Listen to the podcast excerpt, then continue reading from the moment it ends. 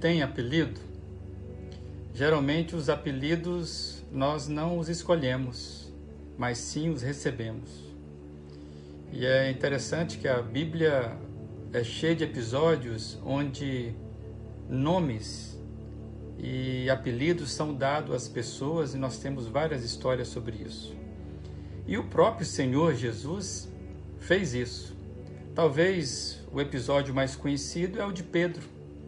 Pedro, que se chamava Simão, é, foi rebatizado por Jesus. Foi Jesus que passou a chamar Simão, aquele rude pescador, pelo nome de Pedro. E não teve jeito. Depois que Jesus, é, podemos dizer assim, batizou né, o Simão com um novo nome, todos os demais começaram a chamá-lo da nova forma. E, na verdade, o mundo todo, toda a história passou a tratar o Simão de Pedro. Um outro personagem marcante também das páginas da cristandade é Saulo de Tarso que também teve o seu nome mudado pelo próprio Senhor. Nosso Senhor mudou o nome de Saulo para Paulo, né? É, e foi este no, nome, né? Esse novo nome que vai marcar então a biografia é, de Paulo e a história do próprio cristianismo passa a conhecer esse grande personagem que se chamava Saulo e que teve o nome mudado por Jesus para Paulo. O nome faz parte da identidade, a nossa identidade tem a porta de entrada pelo nosso nome. Quem sabe de si sabe do seu nome. Interessante que o nome que temos nos foi dado, nós o recebemos, né? É a partir de então que passamos a dar vida à nossa identidade inaugurada pelo nome que recebemos às vezes, muitas vezes antes de nascer. No decorrer da história, nós podemos receber apelidos e mesmo sermos rotulados de nomes que não gostamos, muitas vezes por nos fazer sentir diminuídos ou envergonhados. Conheço pessoas que não gostam dos seus nomes e por isso preferem apelidos ou um codinome.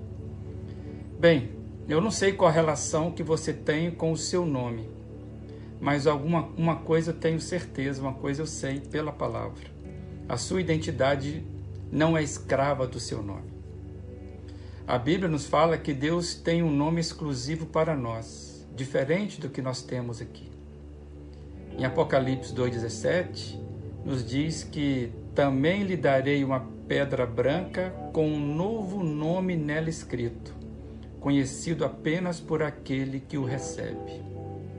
Na eternidade, o que vale é o nome que recebemos do próprio Deus. Este nome representa o que ele é, vê, né? o que ele vê em nós. É, e a visão de Deus ao nosso respeito é aquela que consegue ler corretamente o que nós somos. Então, caso você esteja tendo algum tipo de embaraço com relação ao seu nome, ou com relação aos rótulos que as pessoas lhe dão, ou mesmo alguma dificuldade é, com relação ao seu apelido, lembre-se: o importante é como Deus lhe chama, como você é reconhecido diante de Deus. E Ele não se engana a respeito de nós. O que importa é a nossa nova identidade que temos em Cristo. Então, que no dia de hoje você possa voltar para o seu quarto, conversar com Deus e agradecer a Ele por Ele não se enganar a seu respeito e descanse na sua identidade em Cristo.